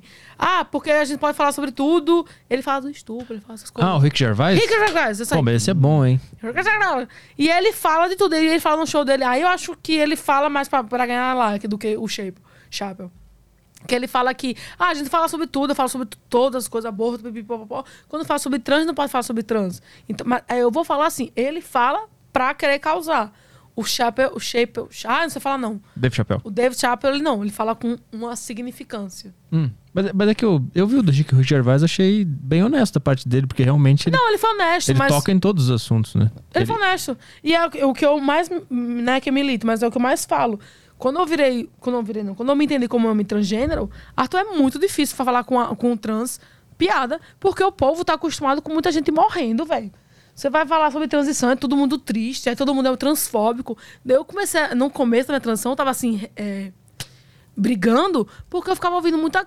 Ah, é transfóbico, não, não, não. E, mano, a gente tá numa sociedade que a gente tá aprendendo todo o tempo. Eu tô aprendendo também, tem coisas que eu falo sem querer, que falam, ó, não pode falar isso, não, não, que não é legal, sabe? Então a gente tá aqui pra aprender, então eu não vou ficar te recriminando porque você errou meu pronome sem querer, sabe?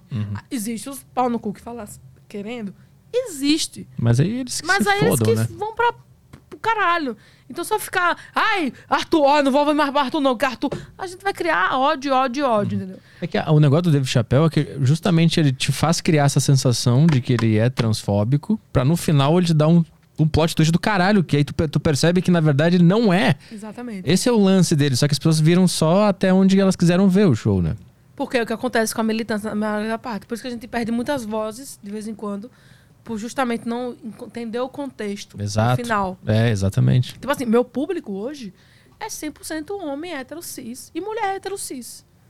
Porque existe também a- a- a- na comédia o preconceito, né? Porque, você sabe, você tem muitos comediantes assim que fazem as piadas muito chulas, que são péssimas, transfóbicas. É, eu, acho, eu acho muito engraçado que você show do Murilo Couto. E o Murilo, toda vez que ele fazia qualquer piada que soasse um pouco machista ou transfóbica, ele olhava pra mim e falava: Tá certo, Bubis, posso fazer? Eu falava: Vai, Murilo. Tá bom, eu. Vai, Murilo, sabe? Mas eu acho que tem que ter essa conversa, sabe? É, fico muito chateado quando eu vejo outros podcasts de comediantes amigos meus é, falando que eu virei. Eu, que eu mudei de nome. Eu não mudei o nome, Arthur. Eu mudei meu gênero. Eu mudei minha identidade. Eu mudei minha história. Eu, eu me transformei naquilo que eu sempre fui. Entendeu? Então, eu sinto que muitas pessoas da comédia não têm essa inteligência humana de entender as coisas. Comediante, às vezes, eu acho que são pessoas muito ignorantes. Desculpa. Que não tem essa abertura, esse, sabe, esse campo de visão de compreender as coisas, a atualidade. E por isso que tem muito preconceito da- do meu público trans de falar, ah, não vou não no show. Eu já chamei pro show de, ah, eu fazendo comédia, não sei o que lá. Ah, não vou não, que vai estar lá fulano tal, fulano faz piada transfóbica, não, não, não, sabe? Porque a maioria dos homens comediantes heterocis fazem piada de mulher trans. Ah, porque tem pau, pau, pau, pau, pau. Não faz uma coisa inteligente, velho. Saca? E aí meu público se incomoda muito com isso. Então eu luto muito todos os dias pra fazer graça de toda a minha transição. Pra não ficar coisa pesada, sabe? Toca mais uma aí. Próximo áudio do Jungen. Bah, eu tenho uma questão aí pro João aí, que o que, que ele acha do movimento migtal aí. Quem? Movimento Migtal. Militar. É, uns, uns bobados da, da cabeça. Vai pra próxima aí. É. Eu acho que tem que acabar e parar de, de ser doido. A gente concorda. Samuel. Fala Petri, fala João, boa tarde. É, queria deixar aqui uma pergunta pro João. É, o que é que ele acha de pessoas que se dizem héteros, mas é, não vão pro cinema com amigos se for numa cadeira do lado da outra porque tem medo de, de, de acabar pintando um clima, alguma coisa? É, essa é só, só a única dúvida que eu tenho. Acho que foi bem pessoal, viu? É, o que, que, que, tu acha? eu for falar, eu estou querendo sair com um amigo meu, faltou isso. É. Ah, eu acho que é uma besteira, minha gente. A gente tem que normalizar essas coisas, velho. O que, que tu acha? Porque, tipo assim, eu, eu quero chamar o Caio pra lá em casa. Hum. Mas ele só vai se tiver o FIFA. Porque se não tiver o FIFA, eu não, eu não sei o que pode acontecer. É, não tem por que eu ir lá, né? Entendeu? não, mas Cara, é que se vai- ele for, vai, eu, eu não sei, eu não confio em mim mesmo. Nem nele. Então, se tiver o FIFA, ele pode ir, porque eu sei que não vai acontecer nada, entendeu? Entendi. E mais uns dois jogos de Playstation também, que é Mas- se a gente enjoar do FIFA. Então, eu acho que é, eu acho que é bobagem. Eu Acho que eu, ah, eu não pode dar boa noite no banheiro masculino. Não. Eu falei, aí meu amigo, você falou, você quer manjar a rola do cara? Eu falei, mano, eu só queria dar boa noite. Não, não, é que pode abrir uma janela de possibilidades. Pô, não dá pra dar boa noite. No, no- boa noite. Não. O, o povo, olha, não pode. Se tiver Olhar tre- no olho também não. É, não. É, se tiver Banheiro três é uma- mictórios, se um tiver mijando, tem que esperar. É, não, vai pro. É isso, exatamente. Nossa, vocês Essas são, são muito... as regras. E eu odeio essas brincadeiras que vocês têm, heterocis, de comparar pênis, porque eu sempre perco. Eu fico com a raiva. Eu fico com a raiva. Ah, tenho 20 centímetros, eu... 3 de clítoris, conta. Cinema também tem que pegar poltrona separada, né? Ai, gente, me cansa. Compra três ingressos, né? A, a tua, a do meio pra ficar livre e a do teu amigo, porque senão. Ah, Eu não, eu não, eu não tô pronto pra lidar com uma mudança na minha ah, isso é muito sexual. social. Isso é muito social. A sociedade não tá pronta É lógico. pros homens héteros. Eu sou o homem. Héteros gays. Arthur, sou o homem é, 2.0. Ah. Porque eu já nasci sabendo o clítoris. O que é um grande mistério, né? Cara, tu tem, tu tem o. Eu tenho uma mágica. Porra, é verdade. Tá com recalque? Eu tô curioso. Ah, tá. Eu quero entender onde é que é, exatamente. Mano, tem um negocinho assim, aí subindo um pouquinho, você vai reto, vira à direita, pega a marginal, É difícil pra caralho. segue direto, passa o pedágio e vai ter um negocinho lá, tipo, um soquinho assim. Vai ter uma igreja com um sino. É, aí você vai tem, tem, tem, tem, tem. Alguma questão no YouTube aí? É, Telegram fechou aqui? É, deixa eu ver. Nossa audiência tá uma bosta? Não, tá legal. A do Aderiva é uma bosta. então- Não, é maravilhoso vocês. Eu tava até com inveja quando a Danúbia veio aqui. Eu falei, pô, tem mais conteúdo do que ela. Putz, toma Danube. É porque homem tem que comparar, né? Mulheres fracas. Tô brincando, tô brincando. Eu amo Danúbia. Bem-vindo ao mundo dos É, machistas. Eu sou super machista. É, vamos ver aqui se tem alguma pergunta no YouTube. Catou alguma aí ou não? Não, nada. O Lia mandou aqui, tem que trazer mais convidados que tenham histórias de hospícios. Isso é maravilhoso. e outro comentou aqui, basicamente uma experiência de ensino fundamental na vida adulta. É, O cara perguntou aqui, tem como internar alguém de graça? Tem! Tem. Tem, tem hospitais públicos normais. Ou, público, é, hospícios de graça. Mas eu posso me internar num hospício? Pode. Eu posso chegar lá e falar, eu acho que eu tô ficando doido. Aí você fala assim, eu acho que tô ficando doido. Aí o médico fala assim, como é que você acha? Ele, acho que tô ficando doido, acho que tô ficando doido, acho que tô ficando doido. Aí ele eu fala, mesmo falei. É. Você fala assim, ei, eu tô vindo aqui por conta própria, né? Por causa dele, não, tá? Isso, É, é, isso. é tu finge que tem um É, amigo é, ali que tu quer internar. é. Ô, eu vim internar ele. Aí o cara fala, não tem ninguém. Não, eu vim internar ele. É, Aí começa a brigar com o cara, começa a rolar no chão assim. Aí tu vai internar. Fala, isso aqui tá ruim. Ó, hashtag João no Tarja, hein? Subiram a hashtag É, aqui. pintou um clima, hein? Quem? Tu, pô, tu João, pô. Sim, o que que tem?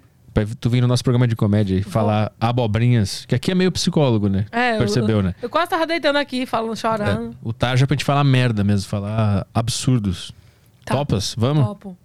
Ah, perguntas aí. Mandem perguntas aí, cacete. Ó, Gustavo mandou que história boa. Tem crítica, sempre tem um que critica. Não tem, pior que não tem. Ah, que bom, tô feliz então aqui. Ah, hoje é o melhor dia da minha vida. Arthur, eu gostei de você, sabia? É, Eu já ouvi falar muito mal de você. normal. É, de suas piadas. É, mas tu não viu meu show? Tu não viu? Não. Eu vi, eu gostei. Eu ri com assim, eu ri falando, meu Deus, eu virei machista. Eu achei bom. Eu falei assim, eu achei bom. Eu lembro que eu tava com a menina, foi lá no bexiga. E ela, nossa, essa piada. Eu falei, eu. É verdade. É ruim mesmo, é, péssima. Eu, é, é machista mesmo. Brincadeira, mas é bom. Ah, o pessoal tá perguntando se vai fazer o tratamento hormonal. A gente falou so- sobre isso já, né? Já falamos. Ah, o cara mandou aqui o Sarges. Qual é o ponto mais alto que o João quer chegar na comédia? Um especial na Netflix ou algo do tipo? Ah, bebê. Ah, ai, ui. Sabia que eu gravei Netflix ano, ano 2020? Hum. A gente mandou o material lá para as gringas para traduzir, que era o Fidel que produzia e tudo mais. Só que aí não vingou, porque ele saiu. Era o Fidel que decidia se entrava qualquer especial. E aí eu sofri muito também, porque teve um especial de mulheres que eu era o primeiro sapatão, não, não, não, e não me colocaram. Eu virei a piada entre comediantes. Né? Ah, botaram fulano, tal, não falo o nome, e não vou você, tal, tal, tal. Eu virei zombar, não, não. E aí eu tive uma reunião um dia desse, e que agora, como homem trans, eu finalmente posso ter alguma coisa que é meu como, como a pessoa que eu sou. Se eu fosse fazer algum especial sendo sapatão, não seria eu. Não faria sentido. Ah, sim. E Também que- agora, que, bom que não rolou, a- né? Que bom que não rolou. Que eu, eu- e aí foi uma dessas crises também minha. E agora eu falo, olho pra mim e falo assim, mano, que bom que agora. Que bom, saca? E, enfim, temos projetos aí. 2023 vai ser massa, viu? Mas como objetivo pessoal, assim, tu acha que o ponto Meu alto... maior objetivo pessoal de vida hoje é. Eu juro pra você, posso falar? Claro. Casar. É mesmo? É, casar, ter Até, filho. até desligou o computador. E carreira mesmo. Acho que no Netflix não é meu ponto alto, não. Acho que tenho muito maiores objetivos. Eu quero Netflix também, quero outros streamers também, que já estão em match. Mas eu acho que eh, a, a meu objetivo de vida é levar para as outras pessoas eh, do Brasil e de outros lugares a transição da maneira leve, da maneira divertida. Tem uma mulher que fez o Two and a All World. É um, um seriado do sapatão bem famoso. All World, World, não sei o que lá. Ele é trans, na verdade. Ele me segue. Então, meu nome tá lá fora. A Hannah Gosby, que tem dois especiais na Netflix, me conhece também. A gente já conversamos com ela por e-mail, por mensagem. Então, meu objetivo é levar o- um, um homem trans engraçado para o mundo, pra gente normalizar as nossas vivências. Entendeu? Oh, Mas- porra, foi massa, foi? Foi bom, hein? Pô, merecia um aplauso, inclusive. Temos mais perguntas aí, vamos ver. Estou adorando o João, é, nota mil. Engraçado pra caramba. Pergunta se ele acha que a galera da militância exagera muito. Olha, eu acho que quando a pessoa fala mimimi, mimimi, primeiramente, é um gato gago. Porque a gente fala sobre vitimismo, tatatão. Eu sou uma vítima da sociedade. Então não existe vitimismo. Eu sou uma vítima da sociedade que quer que eu use rosa, que quer que eu use saia. Eu sou uma vítima da sociedade. Então quando a gente fala que a pessoa quer vitimismo, a gente não entende a dor que ela carrega. Então eu acho que a militância, ela peca em um ponto. O radicalismo. Eu acho que tudo que é radical, que tudo vai com muito ódio, a gente não leva. Eu chego em qualquer lugar. Pode perguntar pra Mariana, que é meu amigo, que também é comediante, que tá aqui assistindo. Eu chego em lugar, sou o João. Tá. Eu não chego, eu sou o João! Pá, entendeu? Porque senão as pessoas não vão, não é te respeitar. As pessoas vão entender que você vai, você vai lavar sua mão de lama com lama? Não, você Exato. com água, entendeu? Então eu acho que o pecado todo é esse, a gente odiar as coisas. Ah, e, e- e eu te digo outra coisa, tem uma frase que eu nunca vou esquecer, que é uma frase que eu levo pra minha vida. Nunca se explique. Nunca se explique. Seus amigos não precisam de explicação e seus inimigos nunca vão entender. Exato. Entendeu? Então, se você vai estar. Tá, tá aí você, a gente teve uma briga. A gente brigou porque eu peguei essa água e você não queria deixar essa água. Eu falo, pô, tu, isso me magoou. Se você vai ficar falando assim, ah, mas é porque não, não, não. Nunca se explique. Se você é meu amigo, fala assim, tá bom, desculpa.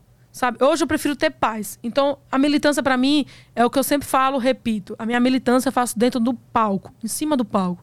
É falando com um homem trans, gênero, do Brasil, da América Latina, do caralho que for, e, e fazendo as pessoas rirem. Essa é a minha militância. Esse é meu jogo, entendeu? Entrou mais aí?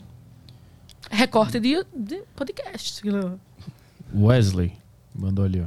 Ah, pergunta se ele acha que agora fica mais difícil fazer algumas piadas porque ele se passa, ele passa a viver com as pessoas que seriam vítimas dessa piada. Gente, tem uma história muito boa. Arthur tava na balada essa semana. Eu te contei, Mariano, da menina. Que a- uma menina tava, tava com a minha amiga e a mulher foi mexer com a minha amiga que achava que ela tava dando em cima do namorado da mulher. E eu ia bater na mulher, você acredita? Aí minha amiga gritou: Você é homem agora! Aí me puxou: Sai daí, não bate nela não! Eu, eu vou acabar com ela, não vai, Maria da Penha! Eu, Ai, que raiva! Vê como é ruim. É, eu falei: Ah!